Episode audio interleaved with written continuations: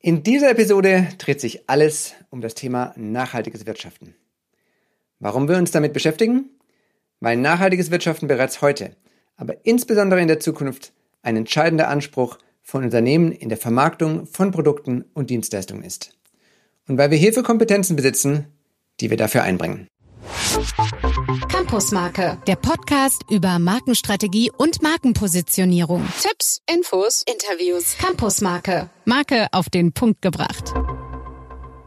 Herzlich willkommen zur neuen Episode von Campus Marke, eurem Podcast, der alle Markenthemen auf den Punkt bringt.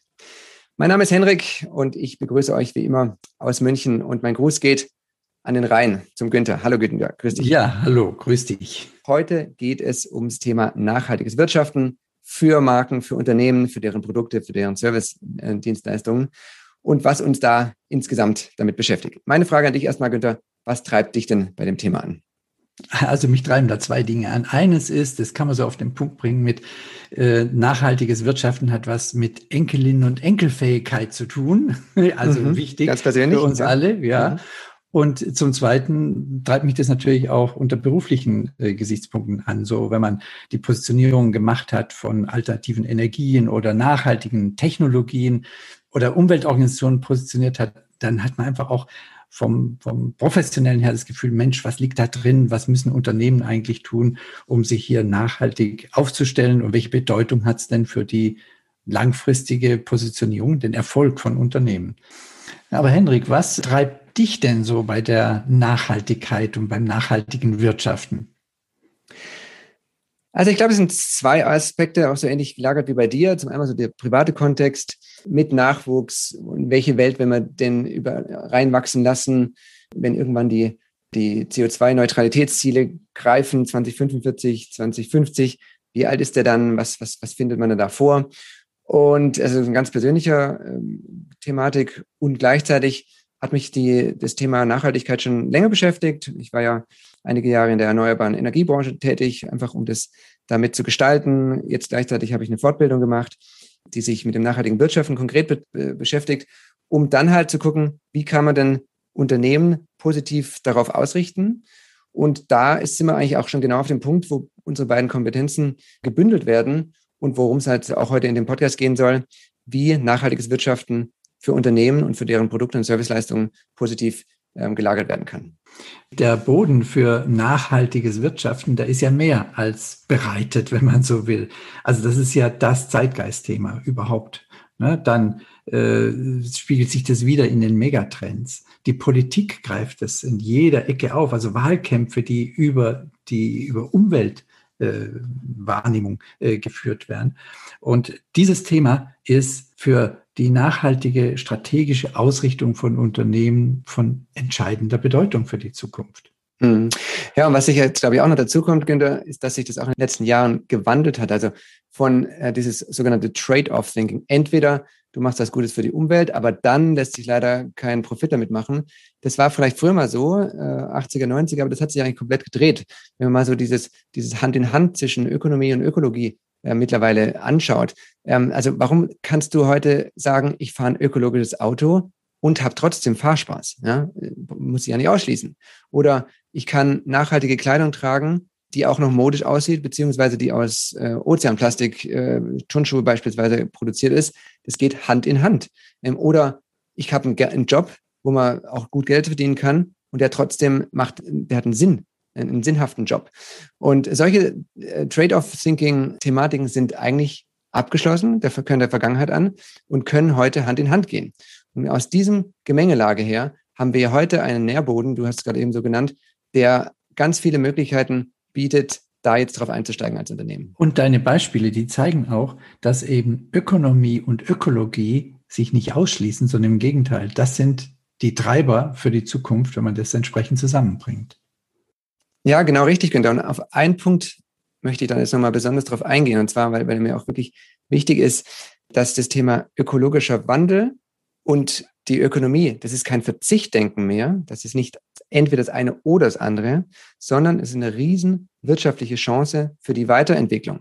Und Weiterentwicklung bedeutet auch für die Widerstandsfähigkeit von Unternehmen. Jetzt gerade schauen wir die letzten 16, 18 Monate zurück. Corona. Viele Unternehmen haben sich da wirklich nochmal positioniert und aufgestellt und sagt, wie wollen wir denn da draußen jetzt wahrgenommen werden und sind dann widerstandsfähiger aus der ganzen Krise auch rausgenommen, das auch mit dem gesellschaftlichen Wandel, der auch natürlich da begünstigend ähm, reingespielt hat. Das heißt also, nachhaltige Geschäftsmodelle sind am Ende auch langfristig wettbewerbsfähiger. Ja, was man nur dann eben häufig in der Praxis wieder sieht, dass Unternehmen teilweise von diesem Denken her äh, sehr gut aufgestellt sind schon, aber es in ihrem Anspruch überhaupt nicht ausdrücken. Das heißt, die Positionierung des Unternehmens, der Marke, drückt dies überhaupt nicht aus. Und das ist eben ein ganz entscheidender Punkt, äh, dass sowohl rational als auch emotional das in Positionierung von Marken und von Unternehmen sich widerspiegelt. Und daran muss man arbeiten. Günther, da stimme ich voll mit dir überein, dass, dass man da als Unternehmen dran arbeiten muss. Aber ich sehe das aber auch nicht so als Selbstzweck für das Unternehmen, sondern es kommt ja auch der, der Wandel von außen. Die ganzen Stakeholder, die quasi an, außen an, an der Tür klopfen, sei es der politische Sektor, sei es die Kunden, sei es äh, Nachwuchskräfte innerhalb von HR, ähm, sei es die Investoren, die Zivilgesellschaft, all diese außenstehenden Gruppen ziehen ja quasi am Unternehmen. Und wir haben jetzt mal ein paar ähm, Zahlen mitgebracht, allein so Fokus auf der, der Kunde der Zukunft, so bezogen auf die nachkommenden Generationen, äh, Stichwort Millennials.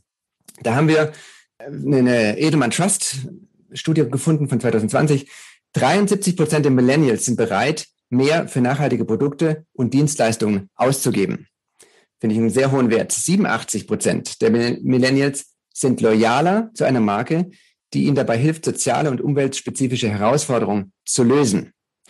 Und dritter Punkt, der, der mir da noch in der Studie positiv aufgefallen ist, war, 82 Prozent der Millennials wünschen sich, dass es einfacher wird zu verstehen, welchen positiven Beitrag ein Unternehmen leistet. Und da sieht man, finde ich, ganz klar, also es ist nicht nur ein Selbstzweck der Unternehmen, sich so aufzustellen und zu positionieren, sondern es wird auch tatsächlich von den Konsumenten da draußen erwartet, gewünscht und daher ist es quasi kein Selbstzweck mehr, sondern eine Notwendigkeit. Und jetzt ist halt die Frage, wie kommt man denn zu so einer Positionierung, dass das erfüllt werden kann? Ja, nachhaltige Ansprüche, sagen wir, in der Positionierung auch mit einzubeziehen und das auch zum Ausdruck zu bringen, das macht man, wie man Marken positioniert und wie wir Marken eben positionieren. Wir machen es mit der Markengenom-Methode. Ja, dann äh, geh doch mal kurz darauf ein, welche so die Hauptbestandteile dieser Methode sind. Also zum einen, und das hilft einem, dass man wirklich umfassend so eine Marke auch äh, betrachten kann und, und äh, Schlüsse draus ziehen kann. Wir arbeiten ja mit einer Analogie. Wir arbeiten mit drei Markengenen. Das ist einmal das Markengen des Umfelds, wo man sich mit all dem beschäftigt, was äh, um so eine Marke rum von Bedeutung ist, Zielgruppeneinstellungen, äh, Positionierungen von äh, anderen Mitbewerbern. Ähm, und äh, in dem zweiten Markengen, was ein ganz zentrales ist, da beschäftigen wir uns mit der Identität von so einer Marke. Da steigt man tief ein äh, in das, was so eine Marke ausmacht, wo sie herkommt, warum es diese Marke überhaupt gibt. Und das dritte Gen ist das Gen der Leistung, weil man kann natürlich äh, auch bei einer Positionierung niemals einen Anspruch erheben, den man nicht beweisen kann. Deswegen ist diese Auseinandersetzung äh, wichtig. Also das ist so die, sagen wir, die, die Grundlage, mit der wir das Ganze entwickeln. Und dann gibt es im Prinzip drei Phasen, die dazu führen, dass man zu so einer Anspruchspositionierung äh, kommt. Der erste Schritt ist immer, dass wir über ein oder mehrere Markenassessments ähm, tief einsteigen in so eine Marke. Markenassessment bedeutet, dass alle die, die irgendwie eine Marke, ein Unternehmen beeinflussen können, dass wir die mit an den Tisch kriegen. Heute ist es ja immer der virtuelle Tisch und ich muss sagen, es funktioniert auch sehr, sehr gut, wenn man virtuelle äh, Assessments macht. Und dort entsprechend diesen Gen des Markengenoms verschiedenste Themen diskutiert werden. Da geht man dann ganz tief rein. Und nach diesen Auftakt-Auseinandersetzungen, die man mit so einer Marke hat, gehen wir dann in die strategische Arbeit. Und da ist ein ganz zentraler Punkt, dass man die Kraftfelder einer Marke definiert.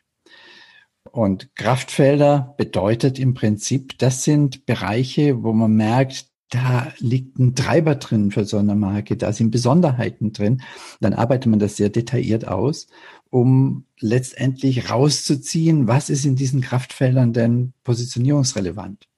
Im Übrigen sind auch die Inhalte, die wir in diesen Kraftfeldern definieren, sind dann Hinterlegungen für die Argumentation für so eine Marke in der Kommunikation, im Auftritt. Und im nächsten Schritt äh, gehen wir dann hin und verdichten das Ganze noch weiter in die Definition einer Markenanspruchspyramide. Und dort sind so wie die Spitze des Eisbergs definiert, was für eine Persönlichkeit ist diese Marke, also was für ein Typ ist sie und welche Werte hat diese Marke. Also diese beiden Definitionen sind ganz wichtig, wenn es nachher darum geht, so eine Marke erlebbar zu machen, umsetzen, äh, Kreation umzusetzen. Wie spricht diese Marke? Wie, wie kleidet sich diese Marke? Also CD, solche Geschichten. Und wir beschäftigen uns natürlich bei solchen Positionierungen auch damit, wie ist das Portfolio von so einer Marke strukturiert. Und die entscheidenden Definitionen in dieser Markenanspruchspyramide sind dann, äh, was ist so die Kompetenz dieser Marke, also in kürzer, knapper Form auf den Punkt zu bringen, was ist die Kompetenz? Und aus der Kompetenz leiten wir dann ab, was ist der Anspruch, der Positionierungsanspruch? Denn ein Anspruch ist immer mehr wert, als wenn ich die Kompetenz kom äh, kommuniziere. Und im letzten Schritt gehen wir dann noch weiter und sagen so, was ist denn der Nutzen, für den so eine Marke, ein Unternehmen, Produkte äh, stehen? Und wenn das definiert ist und das verabschiedet ist, dann hat man als Unternehmen die Währung geschaffen zur Führung seines, seines Unternehmens, seiner Produkte, seiner Marken sozusagen. Ja, also ein ganz strukturierter, immer gleich ablaufender Prozess mit natürlich den jeweils äh, variablen Inhalten des Unternehmens. Sag mal ganz kurz noch, so ähm, zeitliche Dauer, was ist so der Durchschnitt, bis wann man das durchläuft, von Erstgespräch bis Abschluss?